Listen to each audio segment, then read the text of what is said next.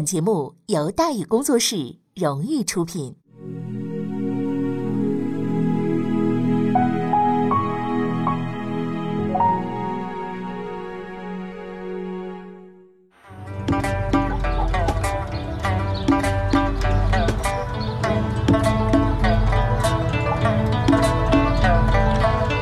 说书唱戏劝人方，三条大道走中央，善恶到头终有报，人间正道是沧桑。给您续上一杯茶，我慢慢的说，您细细的品。听大禹话说，明朝除了咱们广播直播以外啊，我们还在喜马拉雅独家网络发布。各位呢，可以登录喜马拉雅手机和电脑客户端，搜索“大禹茶馆”，选择收听。上期节目咱们说到哪儿啊？咱们说到。江北尽失，四十万人齐卸甲，皇族被屠，更无一个是男儿啊！从四月初到六月中旬，清军用了两个多月的时间，就从黄河杀到了钱塘江，一路上可以说是摧枯拉朽，大多数城池的军队不战而降。多尔衮认为，南明的抵抗力量已经被歼灭殆尽了，一统天下是指日可待。以超乎寻常的速度，轻松加愉快地取得重大的胜利，多尔衮不禁是欢欣鼓舞，开始有些飘飘然了。归附清廷的钱天益啊，指使手下呢向多铎进言，说吴中民风柔软，非喜可定，无烦用兵。多铎呢就信以为真，非常开心啊。前线的多铎如此的轻敌，远在北京的多尔衮更是忘乎所以了。事实证明啊，当一个人忘乎所以的时候，失误将接踵而至，也就是我们常说的被胜利冲昏了头脑。这句话用来形容此时的多尔衮，恐怕呢再适合不过了。就在清军横扫南京、杭州一带的时候，得意忘形的多尔衮经不住啊一忽悠，发布了一道重要的命令啊，什么命令呢？这道命令啊，可以说在一些这个清宫戏当中，经常的。我们能够呃看得到，啊，这道命令呢叫全民强制剃发，所谓的留发不留头，留头不留发。多尔衮不可能不知道这道命令意味着什么。早在攻陷北京之后，多尔衮呢便颁布过剃发令，要求前明的军民在结束对崇祯皇帝的吊孝之后，按照满人的这个传统行剃发易服。多尔衮没料到。剃发令遭到汉族民众的强烈反对，清军初来乍到，对北京的情况啊不了解不熟悉，尚未完全站稳脚跟。为了防止激变，多尔衮只得在崇祯十七年五月二十四日发布新的谕令啊，宣布早前颁布的剃发令啊无效。在这道新的谕令中呢，向百姓承诺，自此以后，天下臣民照旧束发，悉从其便。多铎、阿济格等大军一路南下的时候，一直都是啊按照新谕令的精神和政策呢来执行的。多铎进入南京，为了安抚民心，于弘光五年啊弘光元年的时候，五月二十六呢发布告示，说剃头一事，本国相言成俗，今大兵所到，剃武不剃文，剃官不剃民，尔等无德不遵法度，自行剃之。前有无耻官员先替求见，本国已经唾骂特使。哎，有这么个文章在这儿了，有这告示在这儿。尽管清军在剃头问题上的态度有所变化，从西从其变到剃武不剃文、剃官不剃民，但是对于普通老百姓来讲，还没有做强制性的要求，还严令禁止不经请示私自剃发这个行为是不对的。实事求是的讲啊，他一路上能够顺利招降，很大程度上得益于对汉族文化传统包容怀柔的政策。可惜了，好景不长，志在必得的多尔衮在六月颁布了新的谕令啊，要求全国男性官民一律剃发。六月初五，多尔衮特意给南京的多铎下达谕令：各处文武军民禁令剃发，倘有不从，以军法从事。这一下子可了不得了，一时激起千层浪啊！已经被清军收入囊中的江南，顿时是风云突变。不就是理个发吗？至于闹这么大动静吗？相当至于。首先啊，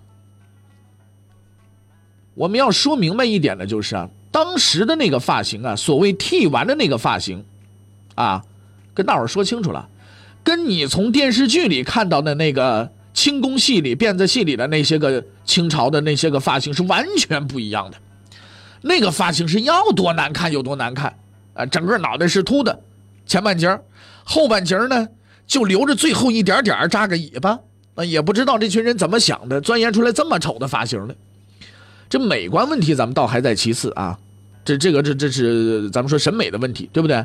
最关键的问题是，发型再时髦你也不能剃呀。为什么？中原地区啊，整个华夏民族接受的是什么一一个一个概念呢？孔圣人说过：“身体发肤受之父母，不敢毁伤，孝之始也呀。”啊，当然了，出家除外。出家那玩意儿叫断绝尘缘，皈依佛门，你不不是尘世当中的人了，所以无所谓了。剃了发那叫不孝，不孝之人生时遭人唾骂，死了那是要下地狱的。所以从秦到明，普通老百姓从来不剃头，也没有理发师这个职业，最多就是寺里的方丈友情客串这么一下子，对吧？东汉末年那个曹操曾经是割发代首，今天看来纯属作秀，但是在当时那不是作秀，那是付出了极大的勇气的。现在多尔衮让全国军民一起理发，他也是要付出极大代价的。多尔衮不是不知道其中的利害关系，一年前剃发令就险些引发北京骚乱，但越是这样，多尔衮就越不迫不及待的想要推行剃发。不同民族之间武力的征服并不是真正的征服，文化的征服才是王道啊！文化这个东西比较虚，必须有一个载体，发型和服饰当然是首当其冲的，因此只有剃发易服，才能体现出被征服者对征服者的这个心悦诚服。多尔衮以为啊。清廷大军压境，江南传檄而定，与去年在北京两眼一抹黑这个境况啊已经是不可同日而语了。正是实行文化征服的最佳时机啊！事实证明了多尔衮的天真。剃发令一出，很多已经归附清廷的地区纷纷的揭竿而起，公开与清军为敌。他们以舍生忘死的抗争向多尔衮宣誓：文化是一个民族的血脉。发型引发的血案开始在江南各地上演。其中斗争最坚决、对抗最激烈、耗时最持久的，非江阴县莫属。弘光元年六月二十，清廷任命的知县方亨到江阴县上任。方刚到任的时候，江阴县百姓并没感觉什么异样，因为江阴已经宣布归附清廷了。新领导派一个新知县来主持地方工作，那是再正常不过的一件事情，对吧？几天之后，常州太守宗浩派来了四名士兵，方亨不敢怠慢，供奉甚度。啊！敏感的江阴人嗅到了一丝不祥的气息。到闰六月初一，惶恐不安的江阴百姓借在文庙上香之机，向方知县探口风。口无遮拦的方知县直言相告，说这四个人就是上面派来督促施行剃发令的。得知这个消息，众人是惊诧不已，而令群情激愤的事情也接踵而至。同日，常州府发来诏书，其中竟有留头不留发、留发不留头的酷令。当时负责抄诏令、写告示的这个小吏啊，把笔墨一扔，吵嚷着就跑出去了，把这十个字的消息彻底的公之于众了。这消息一出来，江阴县城立马就炸了锅了。声援许用在明伦堂组织集会，喊出了“头可断，发不可剃”的口号，包得到了包括乡兵、百姓在内数万人的积极响应，自发组成了抗清义军，正式宣布江阴起义了。在典史陈明玉的支持下。义军将库存的兵器啊悉数取出，开始在整个县城搞武装大游行。方恒躲在县衙里边不敢出来，只能写书信向常州府报告，请求派兵驰援。次日呢，方恒的书信呢被义军给截获了，众人是怒不可遏啊！你个方知县，派你来管管也就是罢了，你还给通风报信好了，冲入县衙就把方恒给绑了。接着又把四名清兵啊，其实都是投降的汉兵假扮的，哎，给抓住都给弄死了。义军推举陈明玉为首领，准备长期固守江阴。这个事情可越闹越大了。陈明玉啊，感觉自己啊有点控制不住了，便邀请啊寓居江阴的前明守备陈瑞之呢站出来指挥。但是贪生怕死的陈瑞之不敢答应，拔腿就跑了。一天之后，被义军从城外给抓回来，给弄死了。陈瑞之的儿子比较识时务，愿意投奔义军。虽然没有指挥才能，但是他会制造火器。凭借着一技之长的这小子，好歹留了一条小命，心甘情愿的给义军效劳。陈瑞之不敢担纲，义军又推举徽商邵康公啊为这个指挥官。徽商程璧呢也来到了江阴，哎，将家私悉数的捐出，作为了军饷。江阴起义的消息很快就传到了常州，太守宗浩啊显然没有引起重视。就派王良呢，率了三百人前往镇压。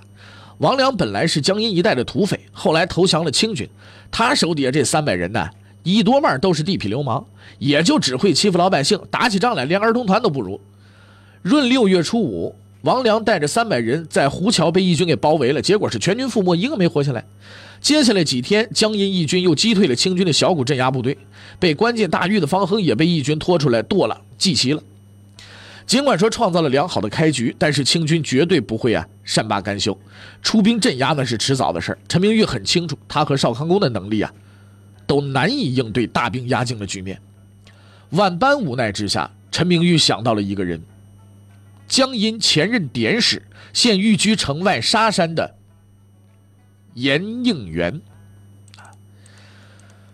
不战而屈人之兵，善之善者也。这是《孙子兵法》里写的。换句通俗的话讲，打仗的最高境界就是没开打就已经赢了。虽然孙子是个神人，但是呢，咱们根据这个打群架的这种啊这个经验来判定，这句话有很大的问题。为什么？孙神这句话是说给带着一帮兄弟打架的老大们听的啊，老大们可能听这个话觉得嗯对，这话说的没错，但是呢，底下这个小弟们不一定，哎，未必买账，观众未必买账，咋呼咋呼半天，最后不战而屈了，你不把观众当猴耍吗？所以后来其实我们一直琢磨，就是在观众眼里啊，打仗的最高境界是什么呢？看了严应元指挥的江阴保卫战，你就明白了，叫出战而哭人之兵，善之善者也。一开战就把敌人打败不难，但要想把敌人打哭，那确实得需要费一番功夫。毕竟不是娘子军对决，是吧？即便是群殴，说实在被打哭的不多啊。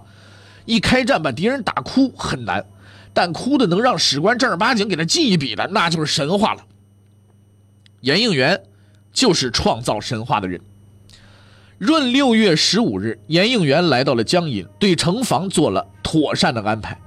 小城这个阵势为之一变，具体部署是怎么样的呢？第一，四个方向的城门分兵把守，城门用大木色断，啊，由义军昼夜轮流值守。第二，对义军进行重新编组，十人为一小队，配发一支火铳；百人为一大队，配发配发一架红衣大炮。这仅仅是防守部署上的准备，职业打仗的人都会干这个，距离最高境界还很远。神话的创造重点在武器装备上。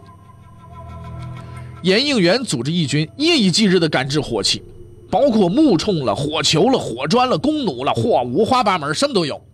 其中被关进大狱的陈瑞之之子，那是发挥了重要的作用。他在这方面确实有两把刷子啊，制作那个火器是相当的厉害。以木铳为例，里边填满了火药，还有棱角尖锐的铁块啊，点燃引线，扔下城去，一炸可能死一大片。这玩意儿就跟这个手榴弹似的，还有这个乡民黄云江啊，善制弓弩，特别是火簇，这个玩意儿杀伤力也很惊人。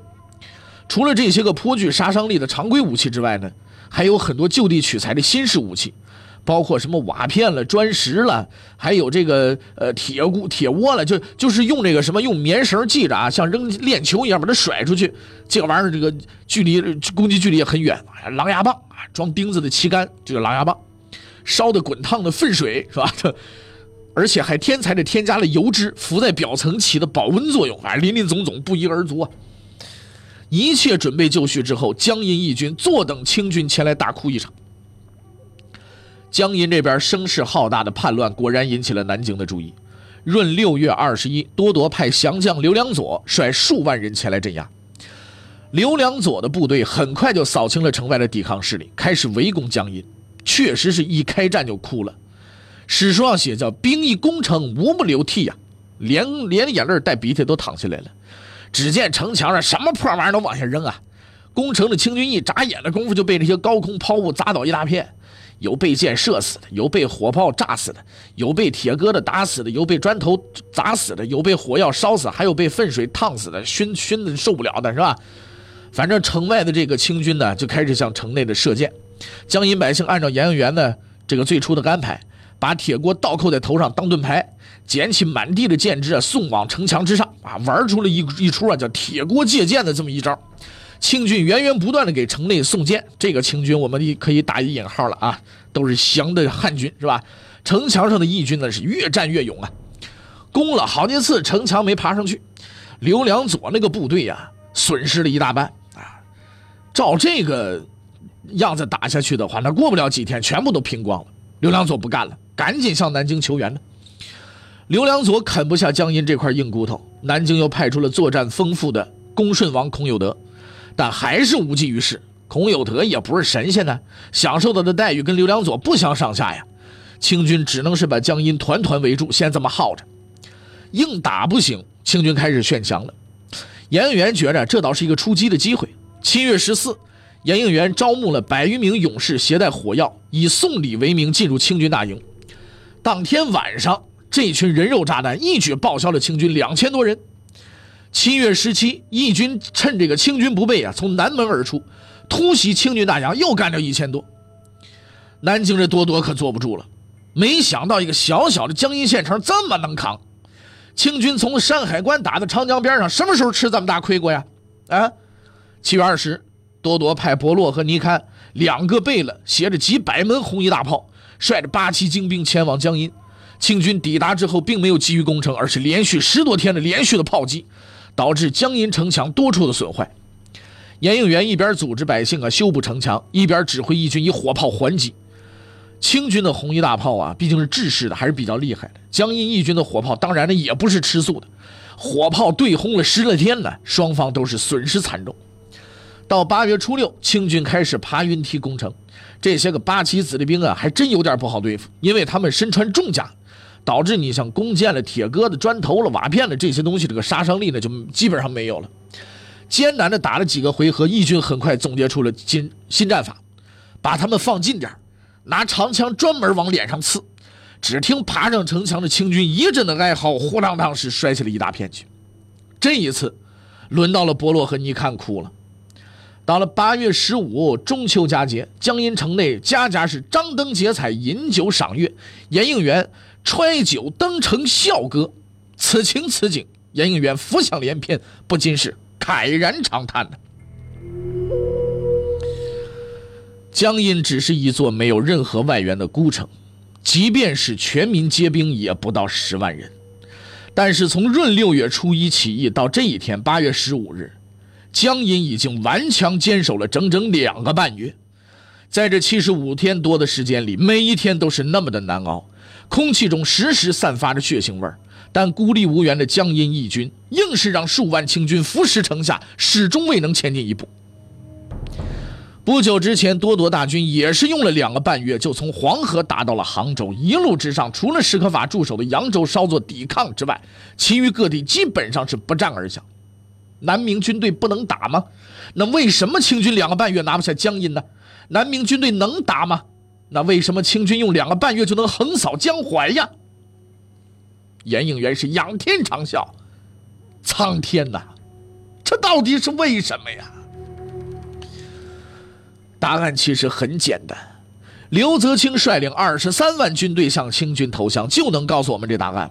二十三万呐，比多铎、阿济格准塔三路大军兵力总和还多呀！在这个世界上。有人贪生怕死，也有人义无反顾；有人卑躬屈膝，也有人刚直不阿；有人认贼作父，也有人忠贞不屈。义无反顾、刚直不阿、忠贞不屈的人受人敬仰，流芳百世；贪生怕死、卑躬屈膝、认贼作父的人遭人唾弃，遗臭万年。这就是答案。沧海横流，方显英雄本色。可是严应元，毕竟不是神仙。义军也绝非天兵天将，江阴小城创造的神话，很快就要谢幕了。欲知后事如何，且听下回分解。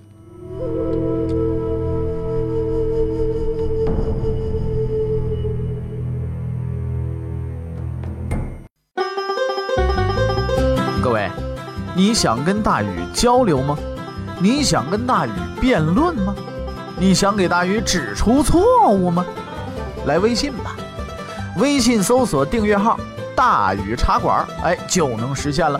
记住啊，宇是宇宙的宇。